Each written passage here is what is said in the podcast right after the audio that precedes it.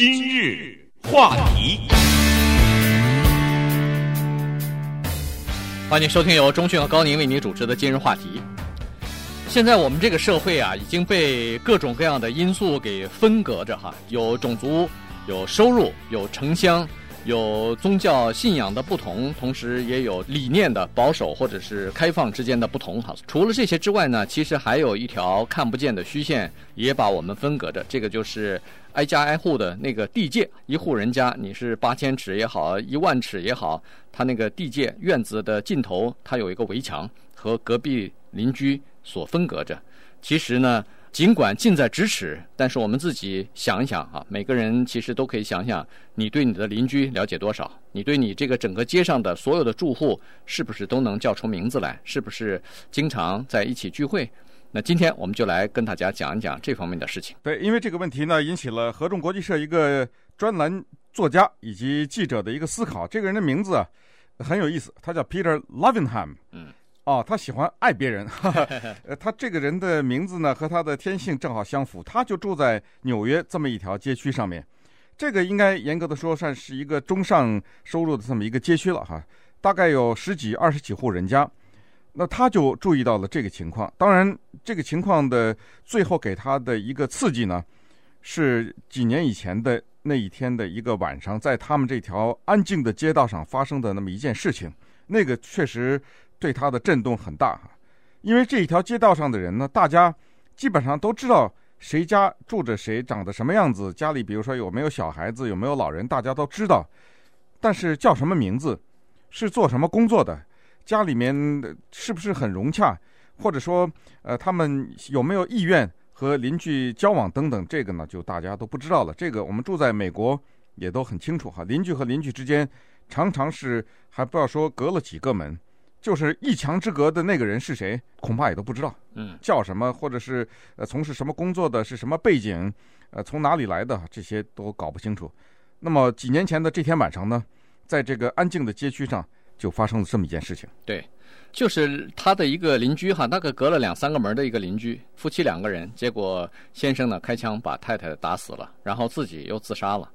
就在那个晚上，他们两个人留下来两个孩子啊，两个孩子还只有上中学呢。嗯，所以这两个孩子呃哭着，然后邻居啊什么的马上赶快去报警哈。所以呃警察来了以后，把两个尸体就抬走了。那整个的这个事情，你看的有的时候他就在回想这两个人，呃这是我的邻居啊。有的时候我可以早晨或者是晚上看到他们两个人出来跑步。有的时候我的孩子和他的孩子。还一起 carpool 去学校呢。我有的时候到他家去接他的孩子，有的时候他们就接着我的孩子去上学去了。怎么这两个活生生的人转眼就不在了呢？嗯，那他这时候就特别感慨哈。那当然，呃，所有的街区上的邻居都参加了他们的葬礼。再过了差不多一两个星期之后呢，两个孩子就跟着祖父祖母搬走了，在他们的那个空的房子的外头草坪上竖着一个牌子。要卖这个房子了，那么他家的门前有一个好心人士，大概是邻居，送了一束这个黄色的花啊，表示哀悼。然后整个的社区的生活又恢复了平静，就好像什么事情都没有发生，就好像这个世界上这两个人就没有离开一样哈。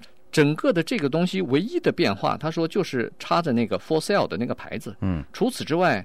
看不到人们内心当中的震撼，看不到人们的这个整个的，就是这个事情对他们起到什么改变。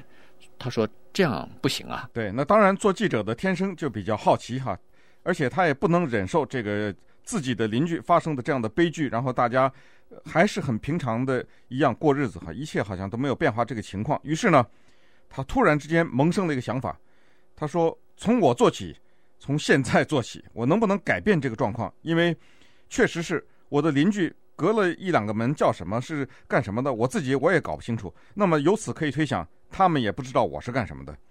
他就萌生了这个想法。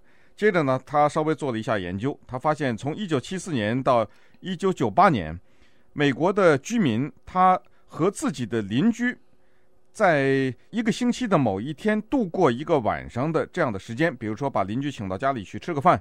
或者若干家邻居在一个人家住在一起，大家在一起就是闲聊，哪怕是不吃饭，吃完饭以后大家坐着闲聊，这个呢人数已经减了三分之一了。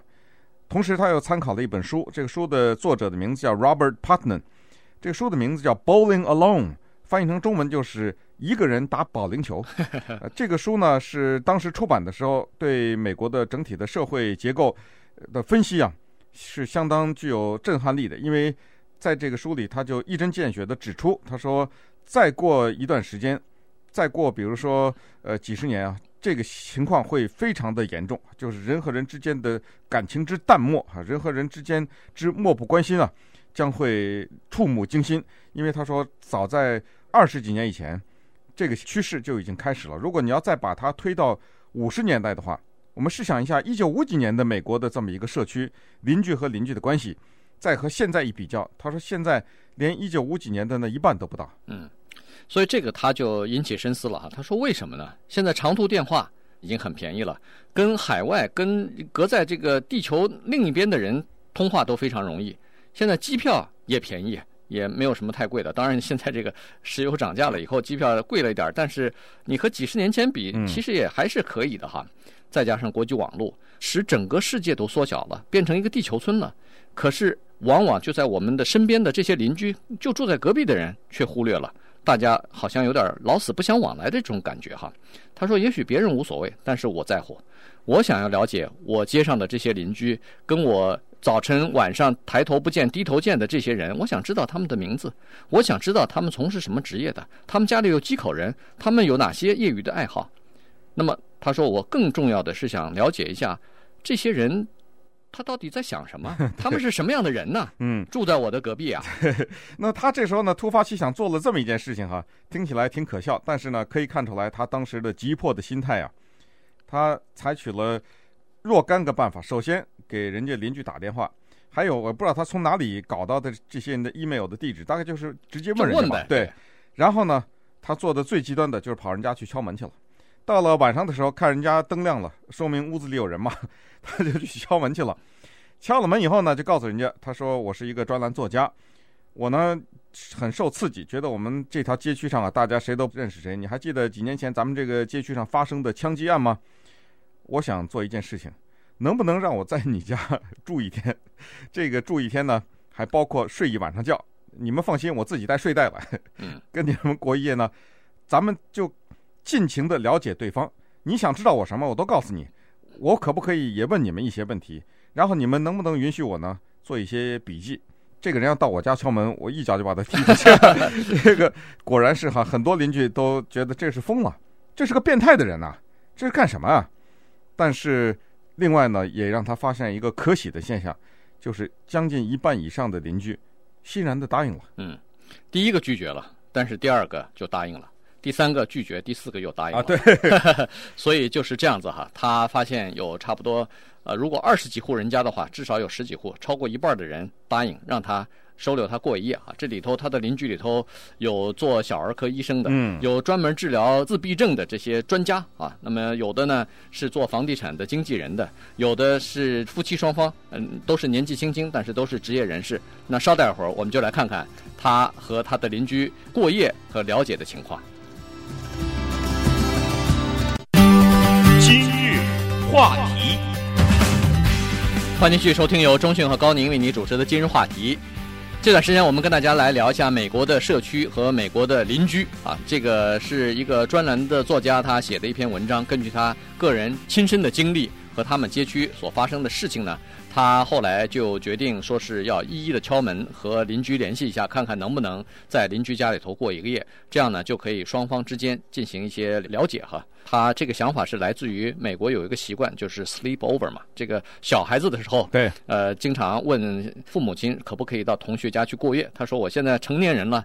那是不是也可以学学孩子，这样才能和人家打成一片，这样才可以了解人家对方的想法、人家的生活习惯、人家的爱好是什么样？通过他自己的观察，所以他第一个过夜的这一家人家呢，是一个叫做 Low 的这么一个老先生，今年已经八十一岁了。他有六个孩子，但都长大成人，而且都分散在美国的各个地方，所以他实际上呢是和老伴儿两个人就住在这个安静的街区啊，已经住了几十年了。不过，在五年之前，他老伴儿就去世了。去世了以后，老先生说，人家都会问他说：“哎呀，你太太去世了，非常呃遗憾哈。但是你们生活多久了？结婚多久了？”他说：“我们已经结婚五十二年了。”哦，人家说多好啊，结婚五十二年，已经金婚都过了哈。那他就会告诉人家说，一点也不好，因为五十二年之后，我才逐渐的了解我太太。对，这才刚刚开始啊，这个了解哈。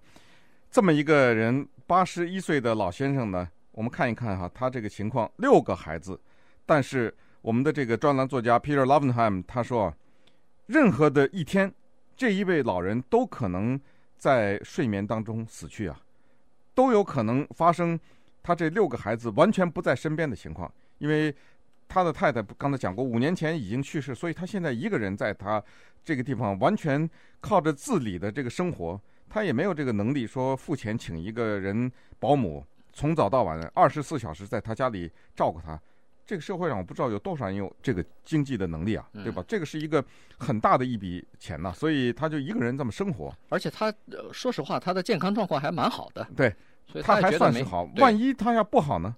怎么办？哈，六个孩子都指望不上，而这邻居谁也不认识，谁也没有这个愿望。所以，呃，我们的这个专栏作家呢，他就敲开了这位老人的大门哈，他就说：“说我想了解一下你，我想在你家。”住那么一天两天的，或者说时不时的呢，想过来看看你，因为你年纪比较大了。这个老头当然很感动，但接下来说，他说：“不过 我知道你们做记者的总是想找一些富有戏剧性的东西写嘛，呃，好像是呃一个人的生活多么的具有传奇色彩哈。”他说：“你要是跟我在一起生活，然后你问我问题，我都可以回答你，但是你最终会发现。”你这是无聊之极啊！哈、我是一个平淡无奇的一生啊，绝对没什么可讲的哈。尤其现在的生活，对，这现在的生活有什么可讲的？八十几岁一个老头子，每天无非就是吃了睡嘛。呃，结果这个记者说：“你放心，无聊不无聊，我来决定。嗯、你就让我来跟你生活一下。”那老头呢，就把他们家的门打开了。结果记者发现，这个人的生活是绝对不枯燥的。他才发现，任何一个人。都有自己的值得书写的一生啊！对，他有他自己独特的经历哈。